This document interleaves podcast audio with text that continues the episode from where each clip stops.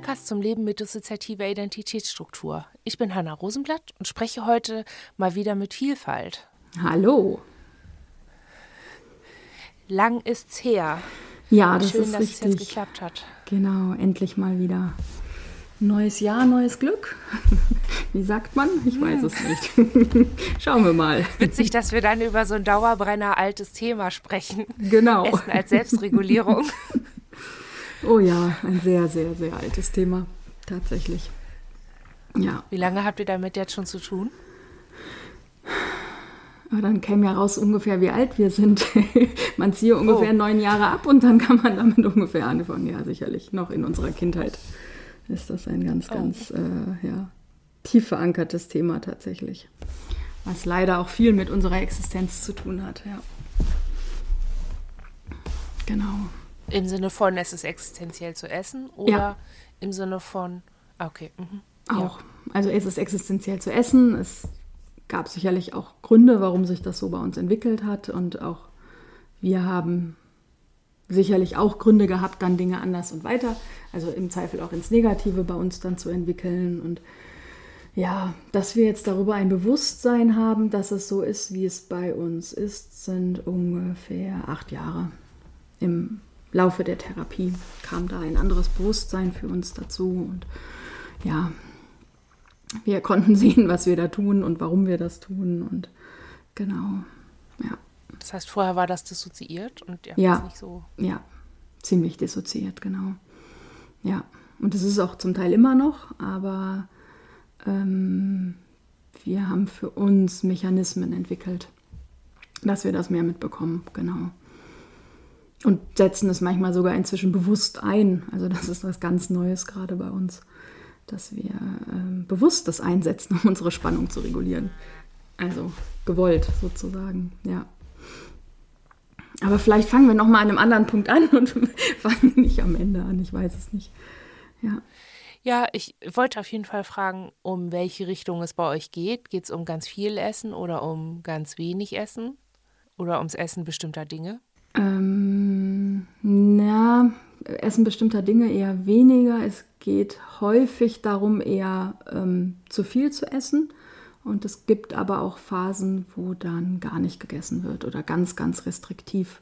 Dann in den Phasen tatsächlich auch nur bestimmte Nahrungsmittel. Aber es ist eher bei uns die Idee der Spannungsregulation, dass dann ähm, ja letztendlich zu viel gegessen wird, ja. Was kein einfaches Thema für uns ist. Also das ist schon, wir merken gerade, dass wir doch ganz schön Roulette fahren gerade. Aber ich finde es wichtig, dass auch darüber geredet wird und äh, uns ist es ein Anliegen. Hat es bei euch auch so einen Charmaspekt? Ja, ganz, ganz groß. Ja, wir haben früher auch nie unter Menschen gegessen. Das ging gar Oh. nicht. Ja. Oder ja, in der Öffentlichkeit oder so. Ja. Was so schade ist. Ich, ich hatte nämlich darüber nachgedacht, warum ich auf einer Wandertour eigentlich wenig Probleme habe zu essen. Und das eine ist, ja, man ist halt so on the go, ne? Man ist nicht so sehr darauf konzentriert oder man ist sehr darauf konzentriert, weil man sich schon den ganzen Tag drauf freut und sich damit über schwierige Abschnitte so rettet. Aber auch, ähm, mir sind dann auch so einige Situationen eingefallen, dass das so abends auf dem Campingplatz mit anderen abgekämpften RadlerInnen oder WanderInnen so einfach irgendwas zu essen, was schnell geht, aber irgendwie auch okay schmeckt, ne? Dass das ein ganz angenehmer Kontakt ist auch. Mhm. Also, ne, dann, dann esse ich zwar mit anderen Leuten, aber die essen den gleichen Scheiß wie ich und die sind genauso fertig wie ich. Ja. Und diese, diese Gleichheit dann macht es irgendwie, dann, das hebelt diese Scham voll auf. Also ich komme mir dann halt nicht vor wie ein, wie ein willenloses Schwein, sondern einfach, okay, wir haben alle Hunger, okay. So. Und wenn wir den Kontext für uns mal übersetzen würden, hätten wir dann für uns innerlich die Erlaubnis, essen zu dürfen, weil wir ja vorher Sport gemacht haben und gewandert wären. Das käme bei uns noch mit rein. ne, das ist äh, ein ganz großes Ding, Dinge dann zu dürfen oder nicht zu dürfen. Und ja. Wisst ihr zufällig, ob es da eine biologische Grundlage für gibt, dass sich das so entwickelt? Mal von Trauma abgesehen. ähm, Nee, ich meine, es ist ja, es ist ja nicht nur Selbstmedikation, ne? Es ist ja nicht nur ähm, weiß ich nicht, der Adrenalinrausch, ah, ich habe jetzt was, so. Mhm. Kann ja auch noch was anderes sein. Also bei manchen Nahrungsmitteln ist es bei uns sicherlich auch ähm, eine gewisse, also könnte es eine gewisse Suchtkomponente geben. Also Dopaminausschüttung, wenn wir dann bei der biologischen Grundlage in dem Sinne bleiben, dass es sicherlich Dopamin ausgeschüttet, alles was mit Zucker zu tun hat und alles was mit Fett zu tun hat. Ähm, und das können wir bei uns auch beobachten. Tatsächlich in bestimmten Phasen wird das mehr konsumiert und das ist für uns dann nachvollziehbar, warum das getan wird. Also schon um diesen ne, Beruhigungseffekt dann tatsächlich auch darüber zu bekommen. So rein aus biologischer Grundlage kann man das schon nachvollziehen, ja. Die Ursachen sind aber natürlich äh, sicherlich eher dann auch im Trauma verhaftet. Also ich denke da nicht, ich möchte heute einen Kick haben, weil irgendwie, ne, weil, weil wäre schön. Nein, das sind ja völlig nicht steuerbare Mechanismen dann für uns. Ja. Aber ich denke halt irgendwie, wenn man Trauma und ein auf das Trauma angepasste oder auf chronisch traumatisierendes Leben angepasster Körper, mhm. Da ist ja genau das Problem, dass der manchmal mit der Regulation nicht so, ich hätte jetzt fast gesagt, zuverlässig funktioniert. Das stimmt ja aber nicht. Ähm, äh, alltagsangepasst vielleicht oder realitätsangepasst. Also das wäre es für uns, ja. was wir da so sagen würden. Ja, genau. Genau, aber also prinzipiell schafft es ein Körper ja, sich zu regulieren, auch hormonell. Mhm. mhm. Also nehmen wir jetzt mal einen gesunden Körper, ne? der mhm. hat einen anstrengenden Tag und hat viel rausgeballert. Auch ein nicht traumatisierter Mensch hat ja dann dieses, okay, ich muss jetzt irgendwie mal ein Stück Obst mehr essen oder so. Ich brauche einfach Energie. Also dieser Impuls ist ja durchaus da. Der auch verständlich ist, ne? weil der, der Kopf ja. an sich ganz sicher viel Zucker verbraucht. Also ne, der, der ja. Kopf äh, verbraucht, ich glaube, 30 Prozent der Energiereserven, die wir haben, wird über, oder Energie, die reinkommt, wird für den Kopf verbraucht. 30 Prozent für Verdauung und der Rest halt so fürs allgemeine Leben. Und wenn man viel denkt, wenn man viel denkt, dann verbraucht man natürlich auch viel Energie und da ist es erstmal für den Körper, von, also von der Körperlogik klar, dass Zucker in irgendeiner Form rein muss, weil schnelle Energiequelle, ja. Genau, für mich ist dann irgendwie spannend, so rauszufinden, okay, prinzipiell gehe ich jetzt mal davon aus, dass mein Körper nicht kaputt ist, dass der mhm. einfach, mhm. wenn ich jetzt zum Beispiel durch ein paar Tage Flashbacks gegangen bin oder durch einfach insgesamt auch emotional aufwühlende Therapiearbeit zum Beispiel, mhm. dass er mir dann sagt, hallo, ich brauche mal ein bisschen mehr. Mhm. Das ist ja erstmal nicht falsch. Also es ist ja dann, dann ist das Essen ja ganz zwangsläufig ein mhm. Mittel zur Selbstregulation. Ne? Aber wenn das dann so überbordend ist, ist es dann also was glaubt ihr? Ist das dann eher so eine Missinterpretation, mhm. weil man traumatisiert ist, dass man mhm. denkt, oh scheiße, also unbewusst denkt, oh scheiße, ich sterbe gleich? Ähm, mein Körper will so viel. Das heißt, ja, es kann ja nur bedeuten, dass ich gar nichts habe, also muss ich ganz viel essen. Mhm. Oder gibt es da noch andere also was sind eure Theorien? Also das ist eine Theorie von uns, finden wir jetzt ganz interessant dass ihr auch schon, also dass auch ein, jemand anderes auch schon äh, genau äh, in die Richtung gedacht hat. Das ist auch gerade der Punkt, wo wir anfangen ähm, oder an dem wir halt jetzt viele Jahre gearbeitet haben, zu erkennen, was ist denn im Außen jetzt wirklich gewesen, um zu rechtfertigen, dass unser Körper Energie braucht.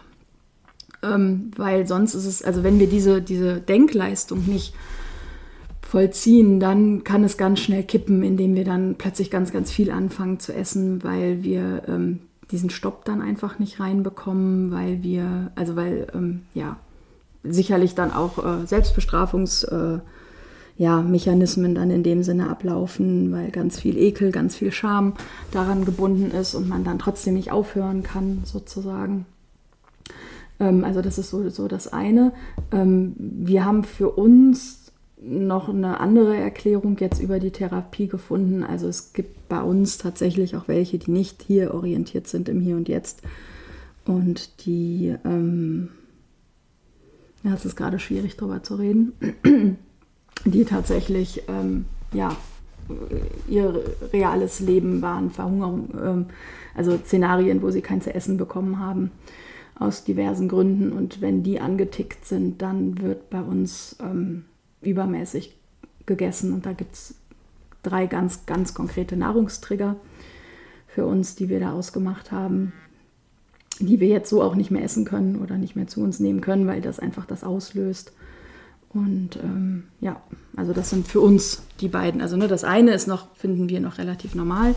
Das können wir an Dingen festhalten. Seid ihr noch da?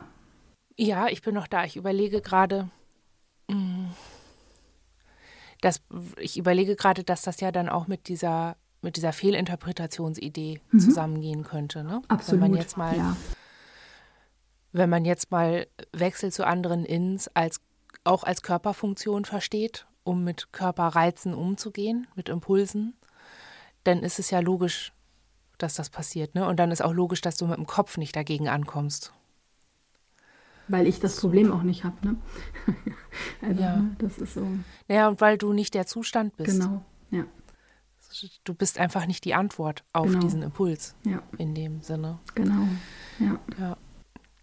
Ich, also, und das würde einfach erklären, warum wir auf Radtouren oder wenn wir unterwegs sind, einfach so gut zurechtkommen. Denn ist unser insgesamter Status ein anderer. Äh, wir sind ganz viel weniger im Kopf, sondern viel mehr im Körper. Mhm. Und dann sind die Antworten auch anders. Dann sind aber auch die Möglichkeiten anders. Ne?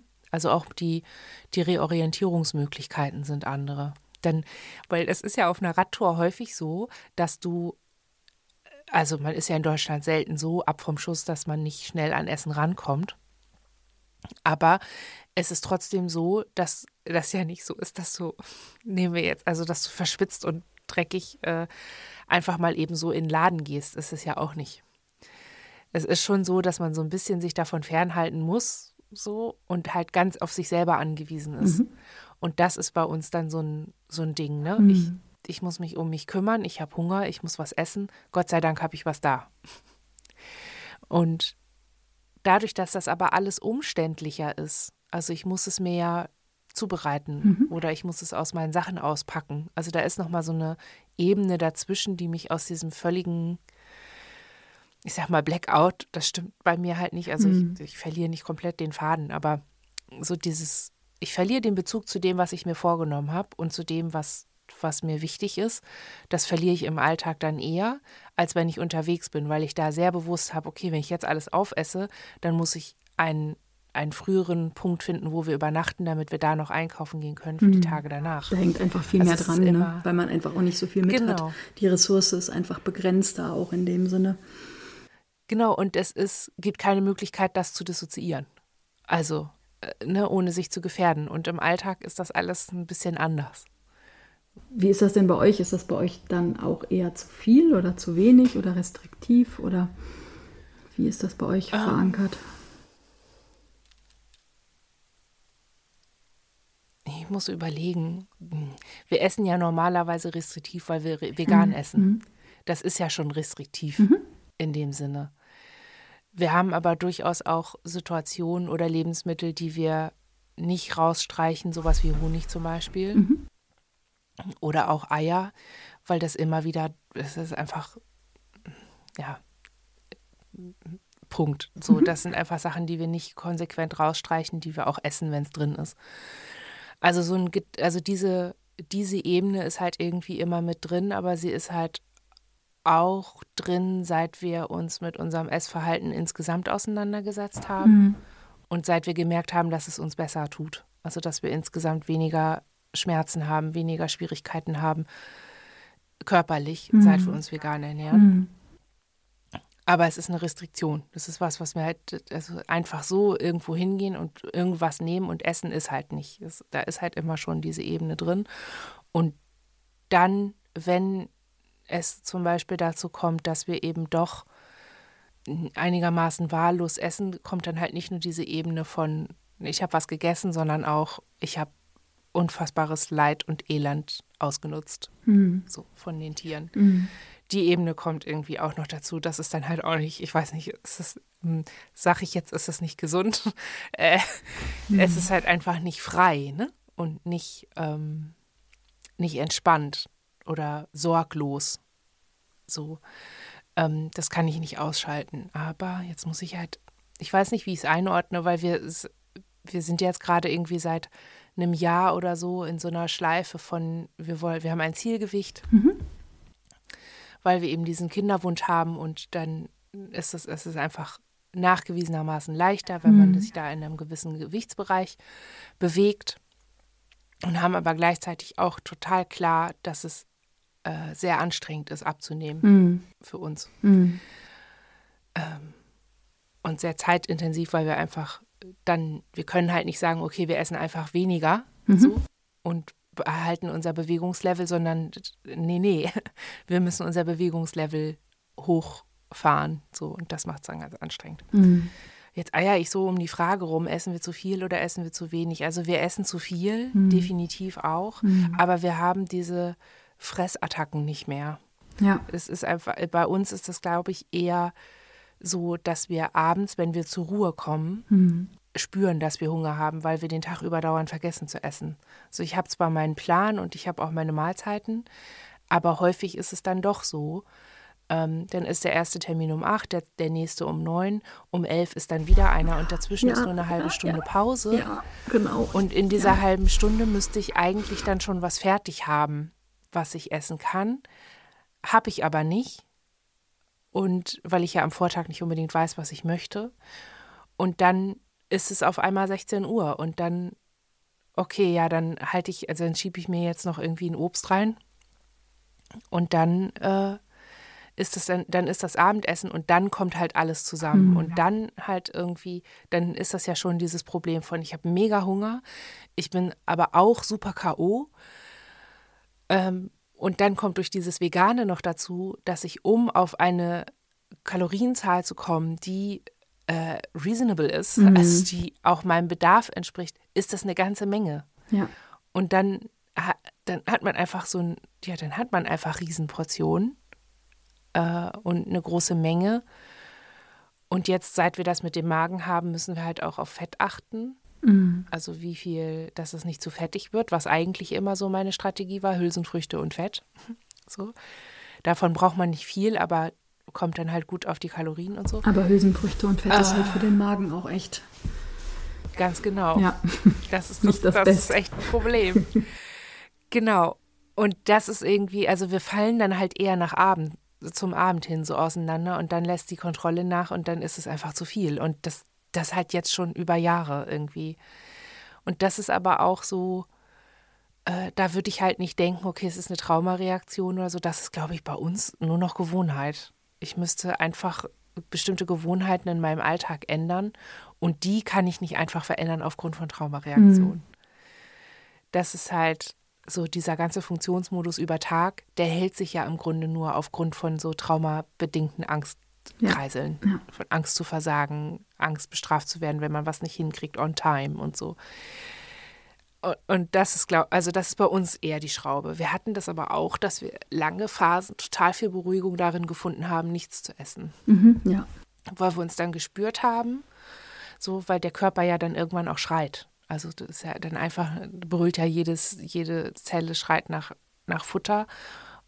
Aber andererseits werden auch Endorphine gut. ausgeschüttet. Ne? Deswegen, das ist ja genau ja. das, warum man sich dann beruhigt fühlt, wenn man ja. nichts isst. Ich hatte halt vor allem dieses, ah, ich, ich spüre meine Mitte, genau. Mm, ja, ich weiß. Ja. Mm. ja. ja. Und mein, ich habe mich ja natürlich auch überlegen gefühlt. Ich meine, wir leben in, in einer Diätkultur. Ja, ich weiß. Das, das ja. ist einfach, ne, das, das ist die Leute, die sich beherrschen können, die, die sind halt King so ungefähr, ja. sind überlegen und die haben so eine Stärke, bla bla. Und ich habe mich so oft so ausgeliefert gefühlt, dass das natürlich, also da musste man ja nicht weit greifen, so, ne? Und wenn man sich halt da drin bewegt, ist es trotzdem noch möglich, in Kontakt zu gehen mit Leuten weil diesen Kampf um die Restriktion und dieses Aufrechterhalten von Diäten, das kennen alle irgendwie. Oder auch dieses diffuse Unwohlsein mit dem eigenen Körper und dem eigenen Essen. Ich kenne niemanden in meiner Umgebung, der das nicht hat. Man dockt dann halt schneller an bei Leuten, ne? oder Leute docken dann bei genau. einem an irgendwie, zumindest dann auf dieser ja. Ebene oder der Thematik, ja. Genau, und das ist was ganz anderes, als wenn man sagt, ich esse halt zu viel. Ja, du kannst sicher. Dann, ja, ja. Deswegen, das, das gibt halt mm. wieder keiner zu. Ja. Ja, weil da so ganz viele auch Glaubenssätze dranhängen, ne, die ja auch bei anderen Menschen äh, irgendwie sehr involviert sind, auch wenn die jetzt kein Trauma in dem Sinne haben. Aber wir haben da auch mal mit Freundinnen bei uns im, im Kreis drüber gesprochen, ähm, weil wir da für uns gerade einen anderen Umgang finden möchten. Also, ne, wir, also wir kämpfen da für uns tatsächlich, dass das nicht schlimm ist, auch wenn man ein gewisses Gewicht, also mehr Gewicht in dem Sinne hat. Ähm, äh, tatsächlich ist das ja auch so, ne, klar, wenn man in irgendeiner Form über eine gewisse Grenze drüber geht, klar hat das ganz große gesundheitliche Folgen. Das ist natürlich nicht wegzudiskutieren, aber ein, ein gewisses Maß an ein bisschen zu viel wird in unserer Gesellschaft ja trotzdem schon sofort als hochkritisch angesehen. Wenn man dann aber mhm. mal mit Medizinern spricht, unter anderem halt auch wir mit unserer Hausärztin, die da wirklich sehr gechillt ist, wo wir jedes Mal sagen, oh, wir haben bestimmt das und das, weil so zu viel Gewicht, wo sie immer abwinkt und sagt, nein, das liegt jetzt da und da dran. Und dann hat sie auch meistens recht. Äh, und das, äh, ne, das ist die Schmerzen, die wir zum Teil in den Gelenken haben, die kommen von unserer Fibromyalgie und die kommen nicht dafür da. Ne? Klar ist zu viel Gewicht dann sicherlich in irgendeiner äh, Konsequenz dann auch wieder etwas, was da sicherlich mit reinspielt. Aber es ist nicht die Ursache von unserem Übel, Ne? Das sind, sind, andere Gründe. Es ist nicht die Strafe. Es ist nicht, ja, dafür, danke, dass danke, dass du sagst. Mal kurz gut gefühlt hat. Ne? ja, genau. Das, ne? Und das ist so, da, da kämpfen, also ne, da haben wir tatsächlich für uns auch so ein bisschen einen Aufklärungswunsch, auch in unserem Freundeskreis, dass die Menschen ein bisschen ein anderes Bewusstsein äh, darüber bekommen. Ähm, in unserer Gesellschaft wird ja eh auch, ähm, ja, finde ich, sehr merkwürdig häufig gegessen und ähm, dieses ständig und immer und überall hochfettreiche, hochkalorische Lebensmittel zur Verfügung zu haben, das finde ich auch ein grundsätzliches Problem, ne? weil es ist überall verfügbar, aber eigentlich darfst du es nicht essen, weil dann wirst du fett. Also ne, diese Doppelmoral, die da irgendwie auch immer mit drin steckt, die tickt bei uns natürlich auch Traumadinge an. Weil, ne, Doppelmoral, ja, ja ne, das ist genau. Und ähm, da versuchen. Ja, ne, genau. Und ähm, das ist halt etwas, wenn wir uns jetzt mal so ein bisschen weg von diesen Traumaschleifen bewegen, aber etwas, ähm, ja, womit wir jetzt über die Therapie schon ganz gut arbeiten konnten. Und äh, ja, zum Beispiel ist es bei uns auch ein ganz riesiger Glaubenssatz, man darf nur einmal am Tag warm essen. Völliger Blödsinn. Wir essen inzwischen drei warme Mahlzeiten, wenn es uns gut geht und wenn wir da Kraft für haben, weil wir das einfach viel, viel besser verwerten. Und um Wunder, wir nehmen dann sogar ab. Auch wenn das manchmal dann gar nicht so das Ziel war. Aber ähm, das sind so, so Dinge. Und so hat ja jeder so seine eigenen Glaubenssätze eingetrichtert bekommen. Ja, ne, apropos Glaubenssatz, ich finde das total spannend, auch irgendwie sich anzugucken, warum das Gewicht, warum auch im medizinischen Kontext oder überhaupt in allen Kontexten das Gewicht immer so eine Rolle spielt. Mhm. Und ich glaube, dass das daran liegt, dass man so einfach Wagen herstellen kann. Ja, weil es einfach messbar ist, ne?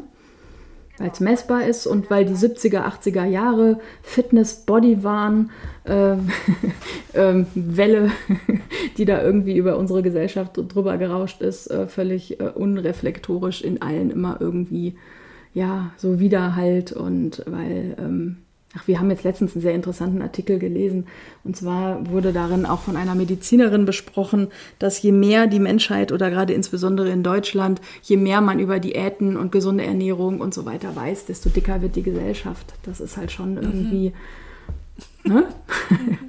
Ich meine, klar, weil Essen ist eine Coping-Strategie. Es ist ein Regulationsmechanismus. Da muss man sich halt wieder fragen, was ist das Problem an unserer Gesellschaft?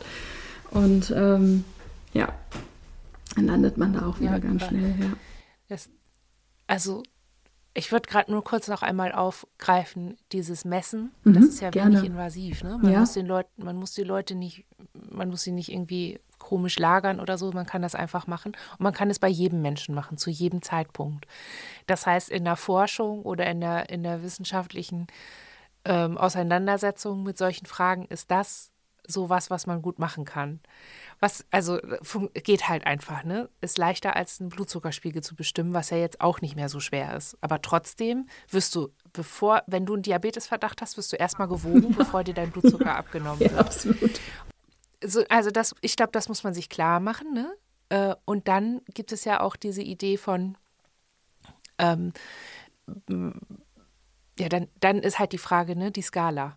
Mhm. Wer sagt denn, also wann ist denn zu viel? Für wen? Wann? Mhm. Unter welchen Umständen? Das ist also dieses für wen, wann, unter welchen Umständen, das sind ja gar das ist ja gar nicht Teil der Skala. Es ist ja immer nur Größe, also die Höhe des Körpers und seine Masse, mhm. beziehungsweise halt, seine ne? Anziehungskraft. Genau. Ne? Ja. genau, und das ist halt, das ist schon so dumm. Also das ist schon so, so mangelhaft, so, da fehlen so viele Aspekte, dass das einfach gar nicht, dass mich wundert, also eigentlich aus wissenschaftlicher Perspektive oder aus medizinischer Perspektive, sollte einem klar sein, dass Gewicht eine Skala ist, die nicht taugt. Also die ganz wenig Anhaltspunkte nur gibt. Ja, absolut. Und dass diese Ebene, die du gerade hattest, mit dem, je mehr wir über Diäten wissen, desto dicker werden die Leute, hat ja auch damit zu tun, welche äh, Lebensmittel gerade so gehypt werden. Mhm. Das ist ja dieses, ähm, auch 70er, 80er war ja auch diese, dieser Fetthass. Ja, ja, ne? absolut. Und das kam aber auf eine Welle, in der Milch total gepusht wurde. Also ich hatte den Podcast schon mal in einer anderen Episode ähm, äh, empfohlen, aber ich empfehle den immer noch mal die Milchgeschichten mhm. von Stefanie Rückert. Ja, kennen wir. Das ja. ist unfassbar, mhm, unfassbar wie ja. das, was, also wo man dann heute denkt, okay, krass, äh,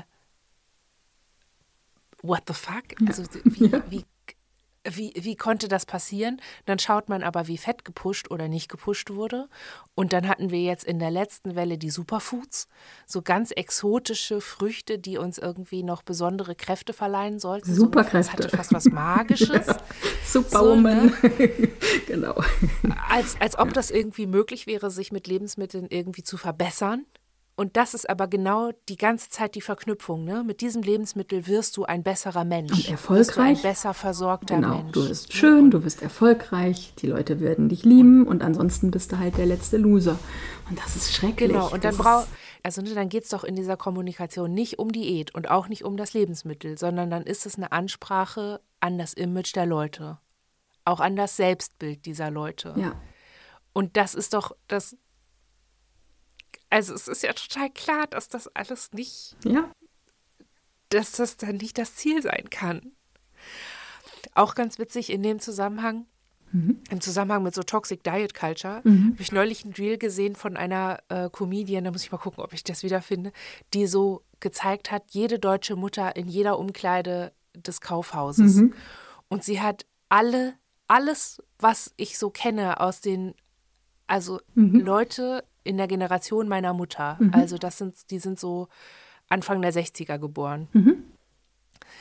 Ähm, nee, das, das ist zu dick, äh, dafür bist du zu dick, dafür bist du zu groß, dafür bist du zu klein, deine Oberschenkel sind zu breit dafür. Ne? Das ist ja dann die nächste Ebene, die Klamotten ja, ja. Und, ja. und, Modeindustrie und unsere Vorstellung von Schönheit. Mhm, du gehst in einen Laden, weil du nicht mehr gelernt hast in der Schule oder wie auch immer selber zu nähen mhm. und weil du die, an die Rohstoffe gar nicht mehr selber günstig kommst. Das heißt, du selber bestimmst schon gar nicht mehr, wie du aussiehst, mhm. sondern das bestimmen irgendwelche Firmen.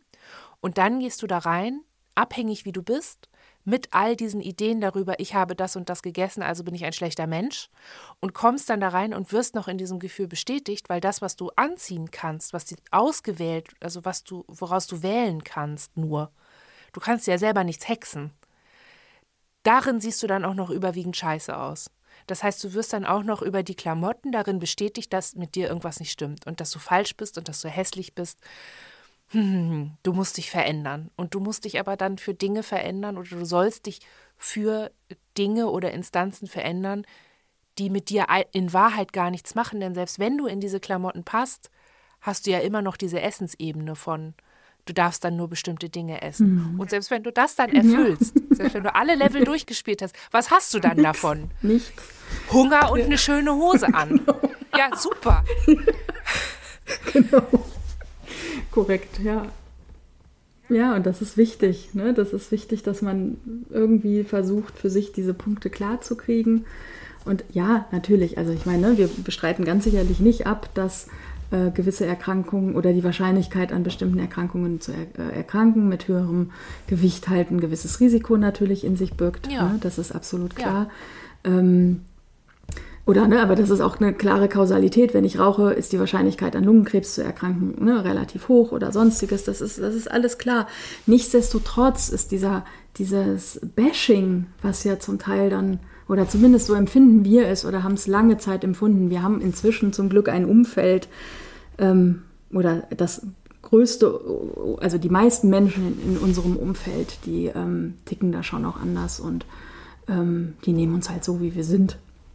Und das ist alles. Und wir sind ja auch in Ordnung. Nee, sie können also, ja auch nicht anders. Genau. Also ich meine, ihr seid halt, wie ihr seid, ja. auch wenn ihr dünn seid. Ja, so, so oder so. Ne? Und das ist, aber es ist, aber es ist, es spielt das Gewicht keine Rolle für uns tatsächlich.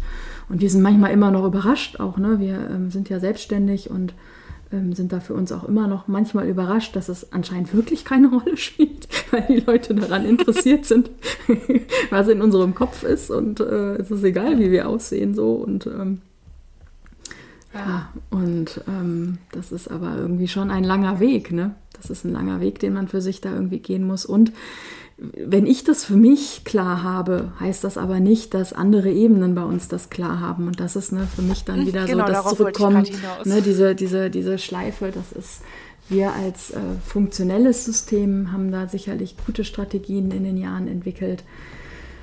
Aber es kann immer wieder kippen. Und dann sind wir dem halt wirklich sehr machtlos ausgeliefert. Und dann sind da ganz viele sehr, sehr unschöne Gefühle, die dann da auch dran gekoppelt sind. Und ähm, ja, wir versuchen aber inzwischen auch damit einen Umgang zu finden und ähm, haben für uns festgestellt, je weniger wir gegen diese Hassschleifen dann anarbeiten und einfach das auch mal zulassen, desto schneller sind die ausgelaufen. Also ich sag mal, wenn wir sonst vorher vielleicht drei Wochen dann in so Schleifen drin sind, sind es jetzt vielleicht nur noch fünf Tage.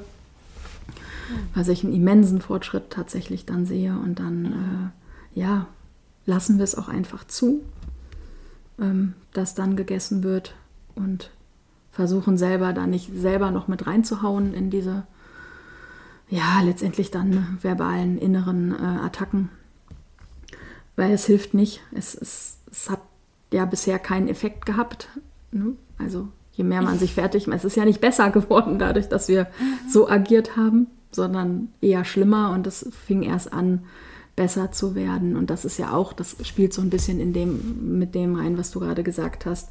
Mit, äh, ne, die einen Lebensmittel sind super gut, also ne, Superfoods, und die anderen Lebensmittel werden geächtet. Das ist Quatsch. Es gibt keine guten und schlechten Lebensmittel.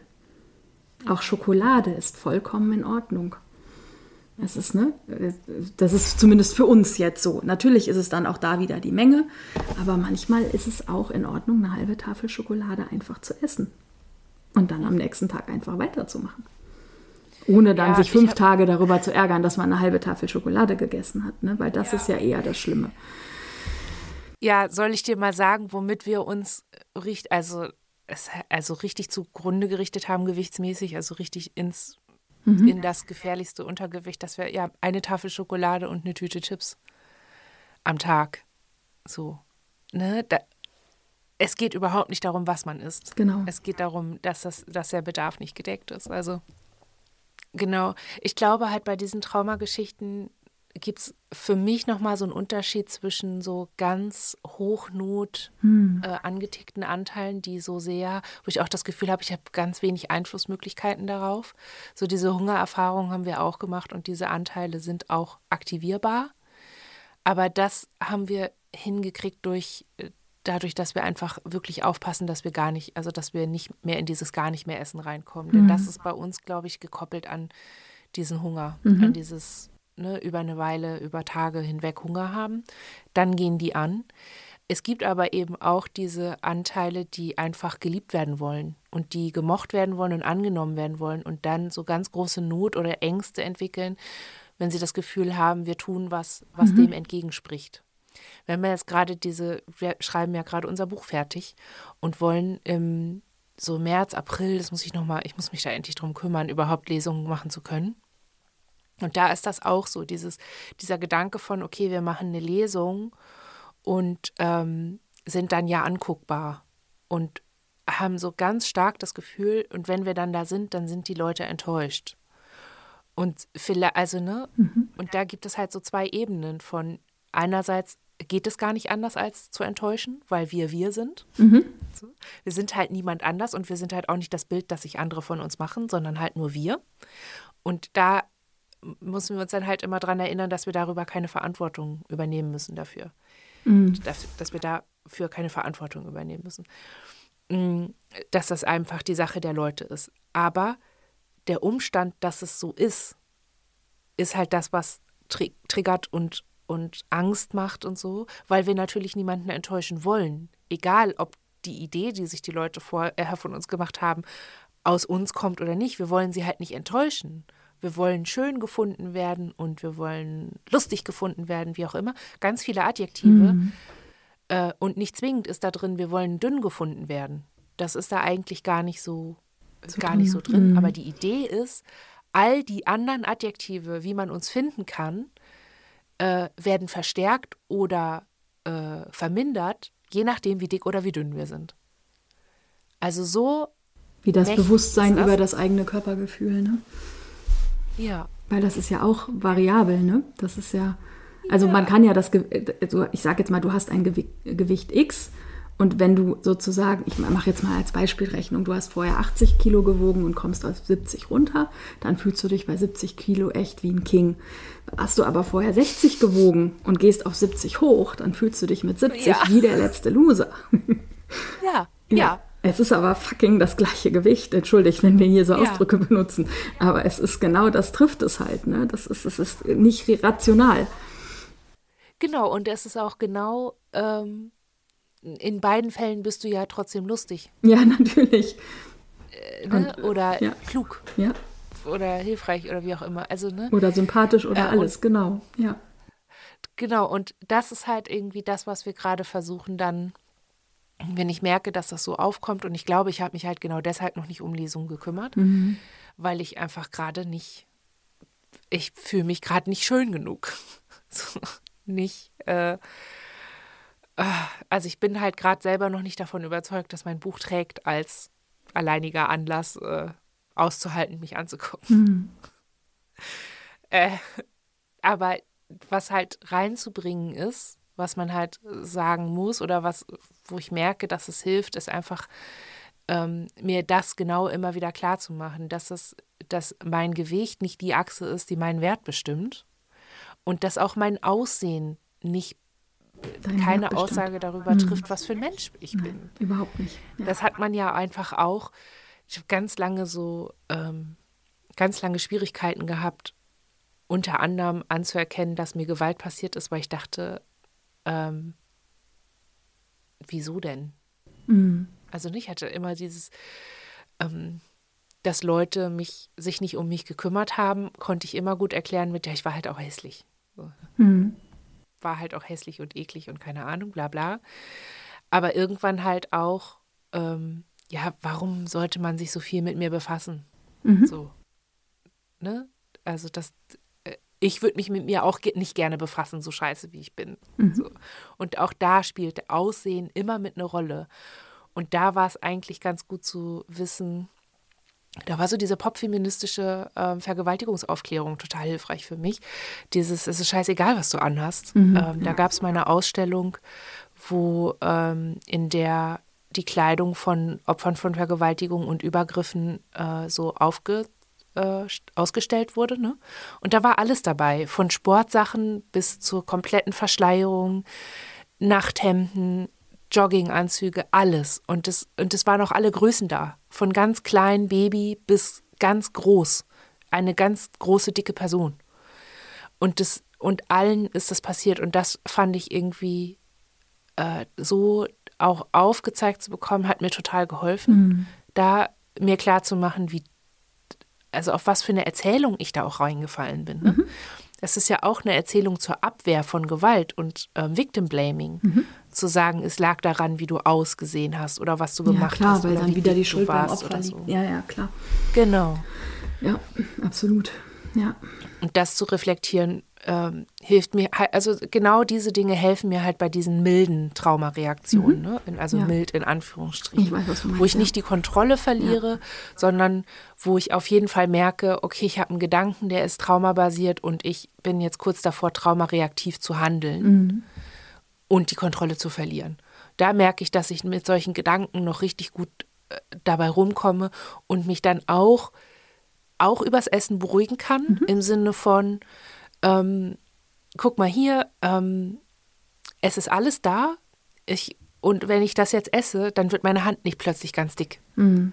So, ne, das ist auch so was, so diese Selbstbeobachtung nach dem Essen, dass ich was gegessen habe und das nicht sofort in meinem Körper irgendwas verändert, mhm. sondern das Einzige, was sich verändert, ist mein Gefühl, dass ich satt bin.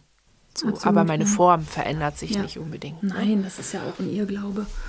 Also, ne, dass man auch das, irgendwie denkt, irgendwie jetzt, ich sag mal, fünf Tafeln, und oh, fünf Tafeln ist jetzt wieder übertrieben, aber eine fünf Stücke Schokolade machen sofort irgendwie vier Kilo. Das ist, das ja. ist totaler Quatsch. Das ist wirklich Quatsch. Ja. Und, ähm, ja, und aber wenn man das glaubt. Ja, klar. Ja, das, das ist ja auch was man bei. Wenn man das, also, ja, das ist ja alt. Ja, aber ich hatte das auch als Körpergefühl. Mhm. So ja, in klar. meiner ganz anorektischen Phase natürlich. war das auch, dass mein Körper natürlich auch darauf reagiert hat, dass was reingekommen ist. Und ich, mein Blutdruck ging hoch, ne? Mir wurde warm und so. Und das habe ich immer gleich mit, ja, du bist eine fette, schwitzende Nein, wahrscheinlich irgendwie. hat dein Körper da auch gesagt, ah, endlich können wir mal ein bisschen Energie in, in Wärme packen. Endlich können wir genau. den Körper mal ein bisschen wieder aufwärmen. Also als normale Körperreaktion, ja. Genau, aber darin wirst du ja dann auch nicht aufgefangen, ne? Dann, also ich war dann in der Klinik ja, und äh, ich fühlte das und konnte das ja dann auch nur in meinem Traumakram übersetzen. Mhm, das ist das mit dieser Interpretationsgeschichte, ne? Und dann hieß es halt, ja, jetzt geh mal mit deinem Kopf dagegen an du weißt es ja besser, aber ich selber war ja in meinem Körper, ich war in ja. meinem Körpergefühl und war davon völlig in Panik. Ja. Und hätte eigentlich, hätte halt Regulationsunterstützung gebraucht. Mhm. Ganz, ganz, ganz klassisch einfach, ne? Und da, das passiert dann aber eben nicht in diesen, in diesen Behandlungssettings zum Beispiel. Mhm. Da wirst du einfach aufgepäppelt und ja. kriegst dann, dann wird dir noch unterstellt, wenn dein Blutzucker dann erstmal noch wieder droppt, also das gibt es ja auch, dieses Phänomen, dieses, ähm, ja, ich weiß gar nicht, wie das heißt, ähm, Wiederernährungsphänomen, dass dein Blutzucker hochgehen mhm. sollte, weil du was gegessen hast, aber es geht runter, runter mhm. weil dein Körper erstmal noch gar nichts damit anfangen kann. Und das, also dann musst du dich mit sowas auseinandersetzen, hast aber eigentlich doch gerade, bist doch eigentlich gerade damit beschäftigt, ähm, eine Traumareaktion zu kompensieren. Mhm. Und das finde ich so tragisch. Ich meine, das ist ja eh, macht ein ganz riesig weites Feld auf, ne, was ihr gerade sagt. Trauma in Kliniken und wie damit umgegangen wird. Vielleicht ist das auch noch mal ein anderes ja. Thema. Aber genau, das ist ja, ja der, der nicht adäquate Aber das Umgang. ist halt, ja. das ist, genau, das ist aber auch, was ich nicht verstehe. Ne? Mhm. Das, das, ist dann auch so Thema Essstörung. Darum, also wir reden ja gerade nicht über Essstörung, wir Nein. reden über Essen als selbstregulierendes Richtig. Verhalten. Ja, absolut. Ja. Und das wird aber oft missinterpretiert als Essstörung. Ja. Da geht es ja, finde ich, schon los, dass das nicht gut voneinander getrennt ist, dass das häufig dann schon gleich pathologisiert wird, mhm. obwohl es eigentlich eine logische Reaktion ist.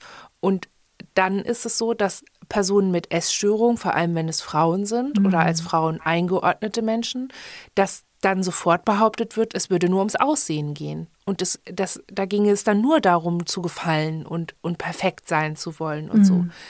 Und das ist ja aber nicht der Fall. Nein, überhaupt nicht. Das, das ist ja ganz viel bei vielen mit, gar nicht der Fall. Ja, das hat ja wirklich, also, ne, es hat, also zumindest wir können ja nur von uns sprechen, hat das sicherlich auch was mit Kontrolle zu tun. Aber Kontrolle warum? Weil man ja gerade innen drin wieder völlig auseinandergefallen ist.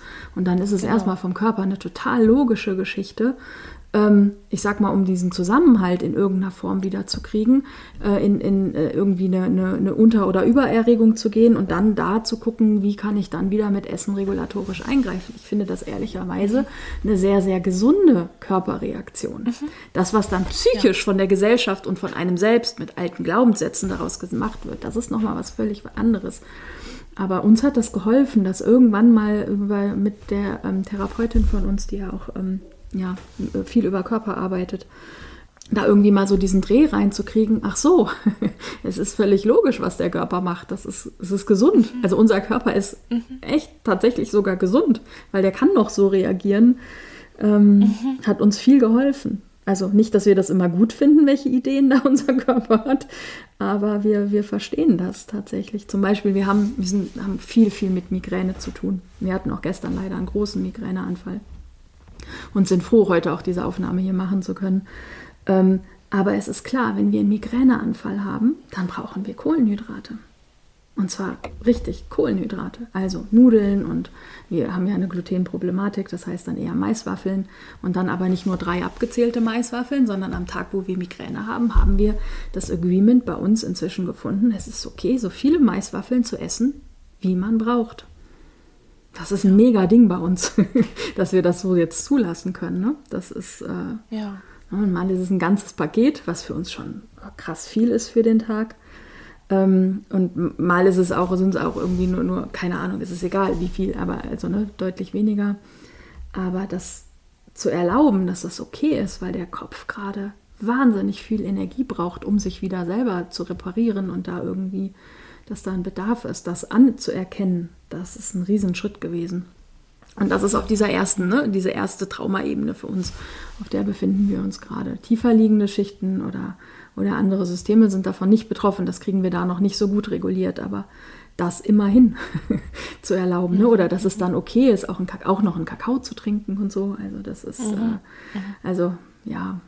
Ja, ich glaube, man mhm. macht sich irgendwie auch nicht so klar, wie tief diese, diese Verbote und Erlaubnisse, ja. mit ja. denen man als Kind aufgewachsen ist, ja. wie tief die gehen. Sehr tief, ja. Ne, dass man die einfach nicht mhm. los wird. Und ich glaube, dass es das betrifft natürlich die, die diese, diese Erlaubnis-Verbote so mhm. eingequält gekriegt haben ja. oder so durchgesetzt bekommen haben. Das ist natürlich nochmal eine andere Ebene als bei Leuten, die einfach nur so eine soziale Ablehnung ja. erfahren haben. Ja. Also einfach nur, für Kinder auch genauso furchtbar wie geschlagen werden, aber ne, ich meine die, die eben nicht geschlagen wurden dann und die auch nicht unbedingt direkt sofort gespürt haben, dass sie existenziell bedroht waren. Also das ist ja zum Beispiel bei uns im System. Ne? Wir als Alltagsteam sind nicht betroffen. Sage ich jetzt mal ja. so platt. also ne, wir sind, wir haben. Ja und trotzdem merkt ihr das. Wir ne? haben genau trotzdem, trotzdem merken habt ihr dann erstmal. Genau. Und trotzdem, deswegen können wir aber zumindest da für uns schon mal schaffen, diesen Umgang zu finden. Und wir haben die Hoffnung, dass wir in zehn Jahren vielleicht gibt es ja in zehn Jahren hierzu auch noch mal eine Folge, werden wir dann sehen, ähm, ne, dass man dann irgendwie auch schon gucken kann, ob man auch da noch mal weitergekommen ist. Aber wenn wir nicht schaffen, das erstmal für uns so, für unsere Struktur so aufzubauen und anzunehmen, dann können wir das ja auch nicht glaubhaft weitervermitteln für uns innen. Mhm. Ne? Wenn ja. wir schon phobisch ja. werden bei der sechsten Maiswaffel, dann ja, ja. sind wir ja auch unglaubwürdig. Ne? Auch wir müssen erstmal das vorleben, sage ich jetzt mal vorsichtig. Mhm. Und äh, ja. Wobei ich auch, ich habe neulich die Erfahrung gemacht, dass es total manchmal irgendwie Sinn haben kann, sich mit ängstlichen oder mit mhm. Ins zu befassen, die da näher dran sind. Mhm. Bei uns sind das Jugendliche mhm. und es gibt eine Jugendliche, die sich so ganz aus diesem, also es ist natürlich irgendwie traurig, aber also sie hat so, ja, ich kann euch eh nicht gerecht werden, scheißegal, mhm. ich bin halt scheiße, so, ne? Das mhm. ist, das ist kein schöner State, aber mhm. er ist sehr unabhängig vom Blick von außen, so, ne? Und ähm, dieser Anteil hat uns dann irgendwann mal vermittelt, dass es, also wir haben, also wir haben ein klitzekleines Problem mit Inns, die Sachen verstecken, mhm. die Essen verstecken. Mhm. Und wir wissen noch nicht warum, wieso, wir können da gerade noch nicht dran arbeiten. Wir haben auch andere Töpfe offen. Mhm. Ähm, aber dieses Inn, dieses unabhängige Inn hat uns so vermittelt, es ist totaler Stress, wenn wir Essen hin und her schieben. Mhm. Also wenn es nicht so feste Orte gibt dafür, wo das ist. Und es ist totaler Stress, immer so warten zu müssen. Mhm. Also es geht gar, es geht dann oft gar nicht darum, ich muss immer was da haben, um es auch zu essen, sondern ich muss was da haben, um zu wissen, dass es da das ist, ist ja, und ja. dass ich weiß, ja. wo es ist.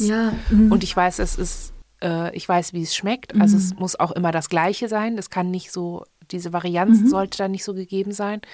Aber das ist ja perfekt und super einfach herzustellen für mich als erwachsene Person jetzt. Klar ich kann ihnen sagen, okay, also das ist ja dann auch wieder innere Kommunikation. Genau, ne? Ja. Ich konnte dann einmal mit diesem unabhängigen Innen ins Gespräch gehen und vermitteln, was es alles darf, denn dieses Innen ist auch nicht so, okay, warte, ich habe eine Karte, eine Geldkarte und ich kann da ausgeben, was ich will. So, oh, okay, mhm. krass.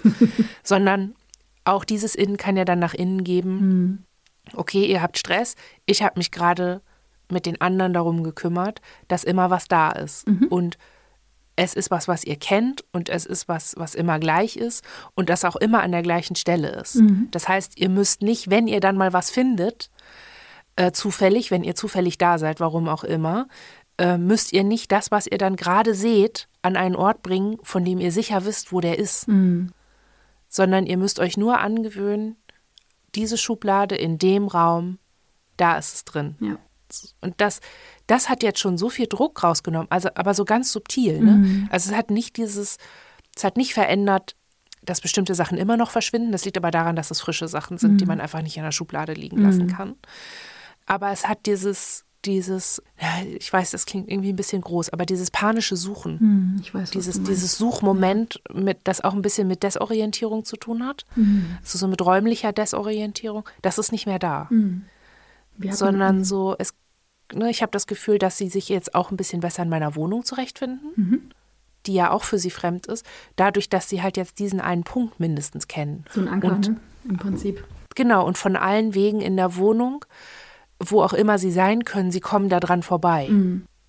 Und das ist, also ich habe das Gefühl, dass es dann, wenn es dann so kippt, schon auch so eine Ebene hat von, das kenne ich. Mhm. Und das ist aber was, was sowohl ich bewege mich da jeden Tag drin, dieses ähm, Unabhängige in manchmal, in bestimmten Situationen, dann ist es auch orientiert auf diesen Punkt und diese Lost Ins irgendwie. Ähm, die kennen diesen Punkt auch. Und ich habe das Gefühl, dass das dadurch wie so eine Säule durch die Schichten ist. Der, also Kann mir äh, gut vorstellen. unserer ja. inneren Struktur. Ne? Ja, okay. äh, so, und das ist irgendwie was, wo ich denke, ja krass, okay, cool. So, da, da können wir ein Fundament drauf bauen irgendwann vielleicht. Oder noch eine Säule dran bauen oder so. Wir haben die was, orientieren. Wir haben was Ähnliches nachts früher gehabt. Wir sind wach geworden und waren zum Teil, also manche, also wenn es dann bestimmte waren, die wach wurden, waren halt schon auch, ich sag mal, relativ desorientiert und dann sind wir hier irgendwie durch die Wohnung getapert nach irgendwas Essbarem und haben dann Essanfälle bekommen.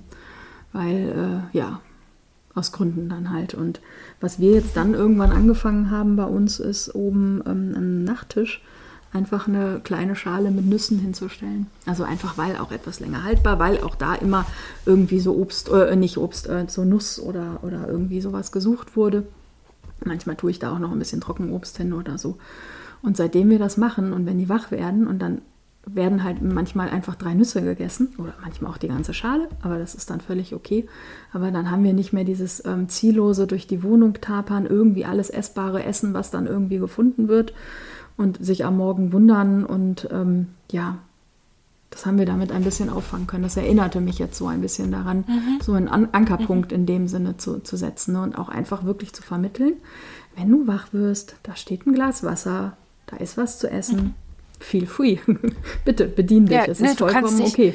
Genau. Genau, du kannst dich jederzeit versorgen. Ja, du bist genau. jederzeit versorgt und Ja. auch jederorts. Genau. So, ne, das ist, Ja. glaube ich, es ist so ein bisschen merkwürdig.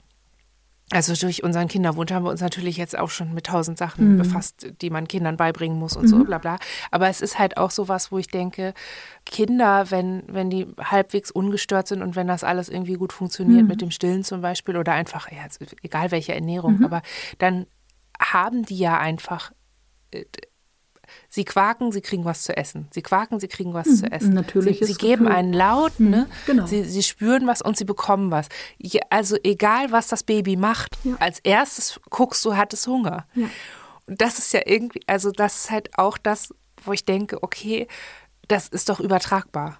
Warum denken wir eigentlich als Erwachsene, ist ein erstes unangenehmes Gefühl, das wir haben, nicht Hunger in irgendeiner Form. Das Hunger muss ja nicht unbedingt Hunger nach Essen genau. sein. Ja, natürlich. Ne? Aber warum, haben, warum, warum ist es so mit Scham belegt, Mhm. anzunehmen, dass wir Menschen in wir erster Linie erstmal was reinhaben wollen? Ja. so, ne? Ja, absolut.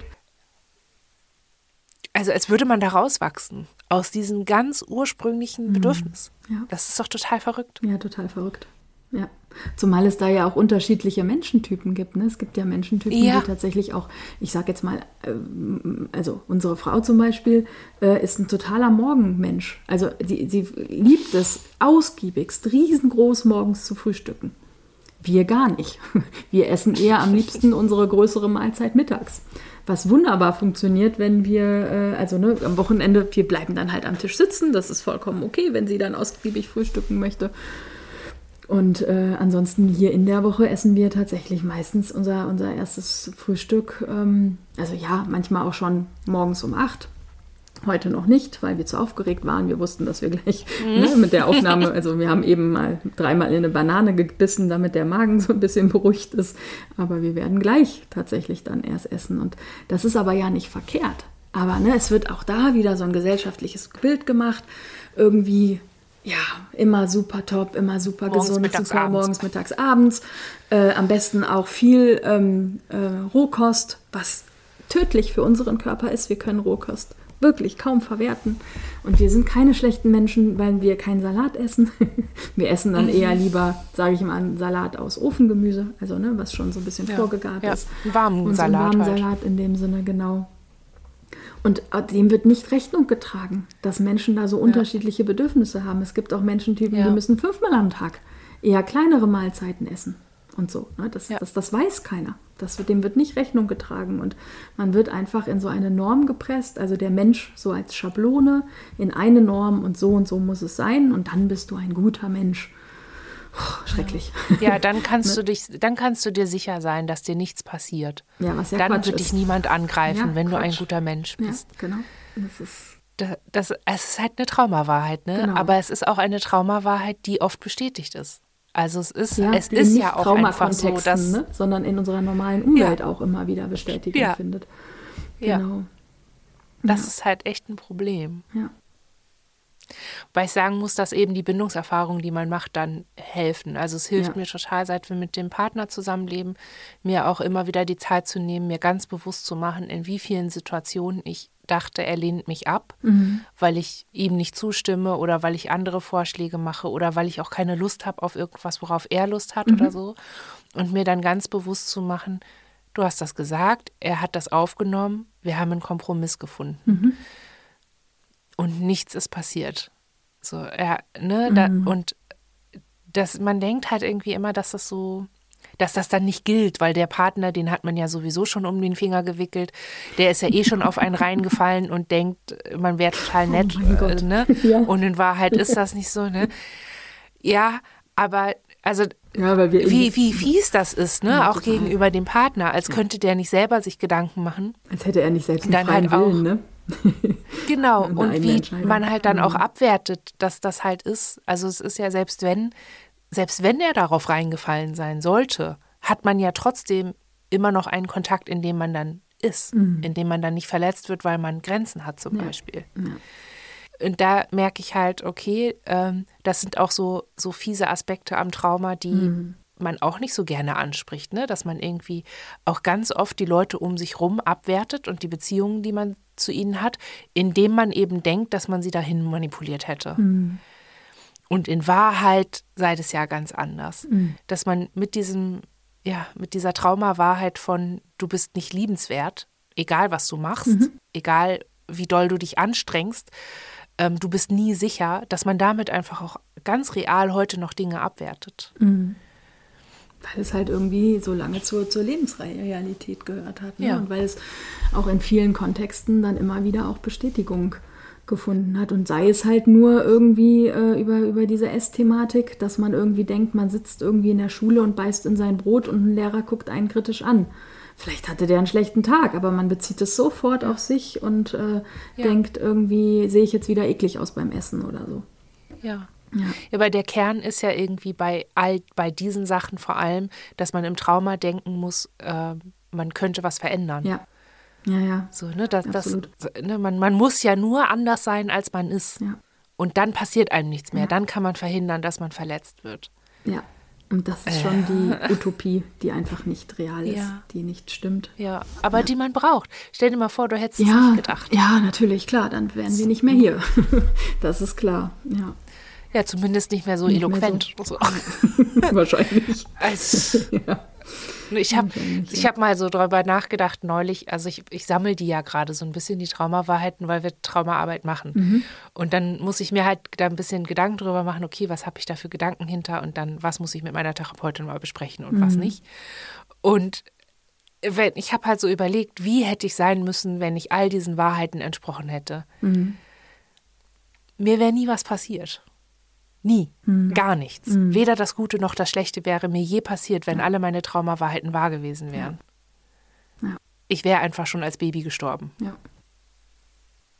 ganz klar. Ja, ganz klar. Deswegen, also, ne, deswegen ist halt, finde ich es auch wichtig, nochmal zu sagen, Traumawahrheiten sind nichts Schlechtes in sich. Mhm. Sie, ne, sie helfen und sie helfen oft nicht nur in der traumatischen Situation, sondern auch in einem Alltag, in dem man noch nichts anderes als Traumawahrheiten hat. Mhm. Man braucht halt Realitätswahrheiten. Genau. Und um die zu leben, muss man halt Realitäten herstellen. Und um die auszuhalten in ihrer Entwicklung, sind Traumawahrheiten auch wieder hilfreich. Mhm. Man braucht halt ein gewisses Sicherheitsgerüst, ne? was erstmal genau. sozusagen aufgebaut werden muss, um dann sozusagen die eine Strebe, die dann die Traumawahrheit bildet, langsam abbauen zu können oder ummanteln zu können oder wie auch immer man sich da irgendwie, welches Bild man sich dann schafft. Weil einfach wegnehmen ja. wird nicht funktionieren, weil dann fällt man. Genau. Genau. Ja. Ja, absolut. Und dann ne, hast du, dann mhm. wird aus seiner kurzen Essstörung eine chronische. Ja. Und du bist ewig lange in Therapie. Ja. Und ich glaube, dass es für viele HörerInnen gar nicht mal so schlecht zu wissen, dass es eben nicht darum geht, alles, was man geglaubt hat, abzu, also weg ja. und ersatzlos zu streichen. So. Das wäre ja noch mal ein interessantes ein, in Thema, ne? Nochmal für eine weitere also, Folge. da würden wir euch nämlich ja. gerne nochmal weiter drüber mit unterhalten. Ja, mit euch. Ja. Also auch so ein in Anführungsstrichen gestörtes Essverhalten mhm. kann halt nicht von jetzt auf gleich weg sein. Nein, auf gar keinen Fall. Und wenn da nichts anderes ist, dann. Man kann nicht plötzlich aufhören zu essen, wenn man vorher zu viel gegessen hat, oder man kann plötzlich nicht anfangen, normal ganz viel zu essen, wenn man vorher nicht gegessen hat, weil das hat ja einfach Gründe, warum man das genauso tut. Und man muss Stützgerüste ja. aufbauen, sozusagen. Ne? Man braucht Krücken ja. erstmal, um sich da ja. dann weiter entlang kangeln zu können, definitiv, weil ja, es immer eine Funktion hat, auf jeden Fall. Ja. Und die ist ja. völlig in Ordnung, die Funktion. Ne? Das ist, sonst wäre man nicht mehr ja. da. Und ähm, aber das anzuerkennen, zehn Jahre Therapie ungefähr, aber ja, das ist gut, wenn man langsam ne, so diese Gedanken hat und auf diesen Weg dann gehen kann. Und es ist sehr, sehr traurig, dass es da tatsächlich in Deutschland kein adäquates Hilfeangebot gibt. Also zumindest mir nicht bekannt. Vielleicht kennt ja da jemand irgendwie Einrichtungen, die da eher auch mit diesen Grundgedanken arbeiten, aber ist mir nicht bekannt und deswegen werden wir auch niemals in eine Klinik für Essstörung gehen können. Ja. ne? Das ist, ja. obwohl wir manchmal dringend da Hilfe bräuchten, aber ähm, ja. das wäre völlig ähm, am eigentlichen Thema vorbei, weil der Grundgedanke nicht anerkannt wird. Ja, genau. Ja, auf dieser freundlichen Note mhm. würde ich diese Episode mhm. gerne äh, beschließen. Ja, ähm, genau. Also keine freundliche Note, aber ja, was ist es? Also was anderes außer, ja, es gibt einfach strukturell nichts ja. Vernünftiges. Das ist ja die Realität. Wir das waren ja gerade bei Realitätswahrheiten. Ja, genau. Es ist, wie es ist. Ja. Okay. Okay. Ja, Danke Vielen Dank für das Gespräch. Für, die, für den Raum und die Plattform hier. Genau. Ja. Und dann bis zum nächsten Mal. Habt eine gute Zeit. Ihr auch. Tschüss.